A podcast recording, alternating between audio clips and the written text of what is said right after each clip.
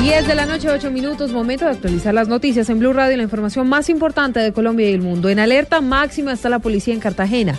Esto tras las nuevas amenazas del oso Usuga de atentar contra los miembros de esa institución. Todo esto en retaliación por cuenta del nuevo decomiso de una carga de cocaína en la heroica. Los detalles con Jorge Márquez.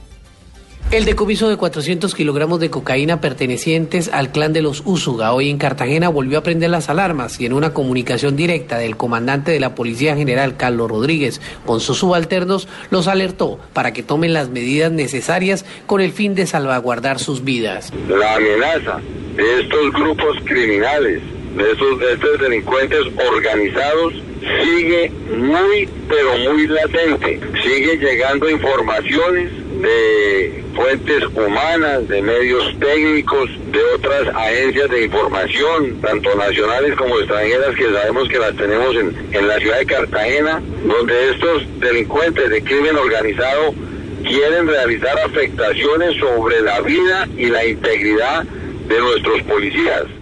El comandante de la policía le ordenó a los miembros de esa institución mantenerse armados y en alerta constante, incluso en los momentos en los cuales no se encuentren de servicio.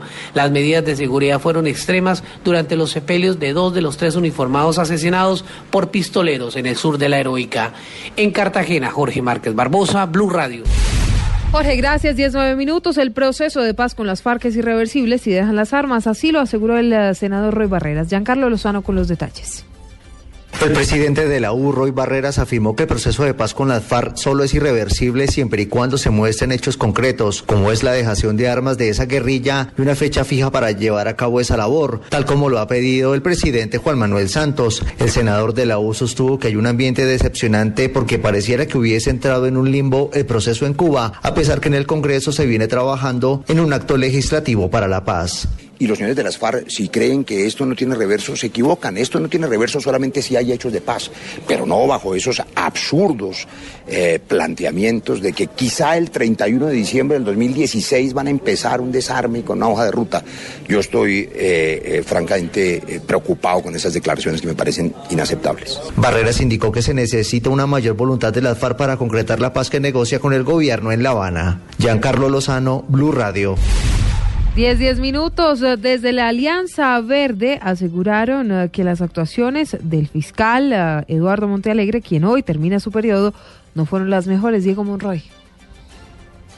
Pese a que la senadora de la Alianza Verde Claudia López destacó que durante su periodo como fiscal Eduardo Montealegre hizo una buena reforma al ente acusador y fortaleció sus capacidades de investigación, cuestionó algunas de sus actuaciones. Un clientelismo burdo nombrándole a políticos, presionando, negociando puestos por favores, por pronunciamientos, bloquearon la aplicación de la reforma de equilibrio de poderes para modernizar la rama judicial, para fortalecer su independencia, tienen bloqueado y demandado también la nueva comisión de aforados, es decir, el mecanismo mediante el cual se lograría que los magistrados y el fiscal tengan juez y ley y no que sigan gozando de la impunidad de la que gozan hasta el día de hoy. El fiscal Montealegre fue una persona no solo selectiva en sus casos, sino sesgada. Así como el Procurador General de la Nación a veces parece el abogado de oficio del uribismo, el hasta hoy fiscal Montealegre parecía el abogado de oficio del gobierno. La congresista dijo que el presidente tiene que aprender la lección de que en el ente acusador no se tiene que nombrar a una persona que tenga conflictos de intereses para que pueda ser un buen fiscal. Diego Fernando Monroy, Blue Radio.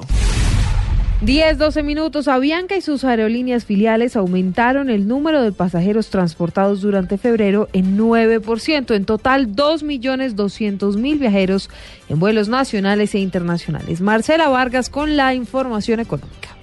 Durante febrero, las aerolíneas de Avianca Holdings trasladaron 2.235.000 pasajeros, un 9,1% superior a los viajeros transportados en el mismo mes del año pasado. La capacidad medida por sillas disponibles por kilómetro volado se incrementó en un 12,1%, mientras que el tráfico de pasajeros medido por pasajeros pagos por kilómetro volado aumentó un 10,4%. El factor de ocupación fue de 76,7%. En los mercados domésticos como el de Colombia, Perú y Ecuador, el factor de ocupación fue de 76,7%. En febrero, las aerolíneas transportaron al interior de estos mercados 1.370.000 viajeros, superior en un 10% a lo registrado en febrero de 2015. En los mercados internacionales, en febrero, las aerolíneas integradas por Avianca Holdings transportaron 864.000 pasajeros en rutas internacionales, un 7% por encima de los viajeros transportados el año pasado. Marcela Vargas, Blue Radio.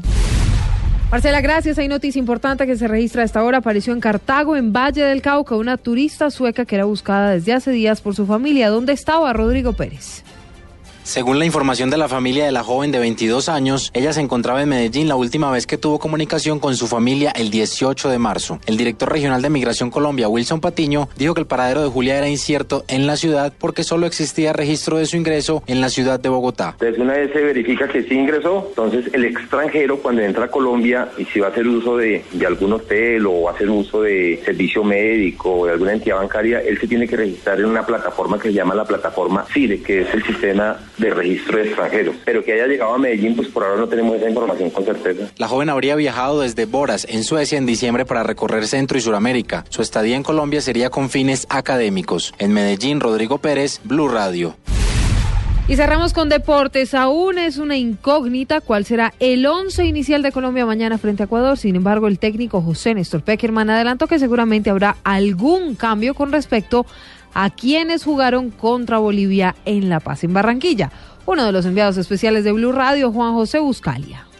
La selección colombiana continúa los entrenamientos de cara al duelo de este martes en la ciudad de Barranquilla ante la selección de Ecuador. Volverá a trabajar el equipo de Peckerman, que aún todavía no ha definido el equipo, pero sí se sentó ante los periodistas, habló de las expectativas, habló de los cambios que pueden llegar a venir y esto decía el técnico de la selección colombiana. Estamos evaluando la recuperación de todos los jugadores que, participaron del partido de La Paz. Presupuestado siempre estuvo poder alternar a algunos de los muchachos que, que, podían tener desgaste en ese partido y dentro del plantel tener las alternativas como para poder eh, hacer un equipo competitivo para el partido de, de mañana. Mientras se especula con la posibilidad de cambios en la defensa y en la mitad de la cancha, Peckerman aún no ha avanzado absolutamente nada con respecto a la formación ante la prensa.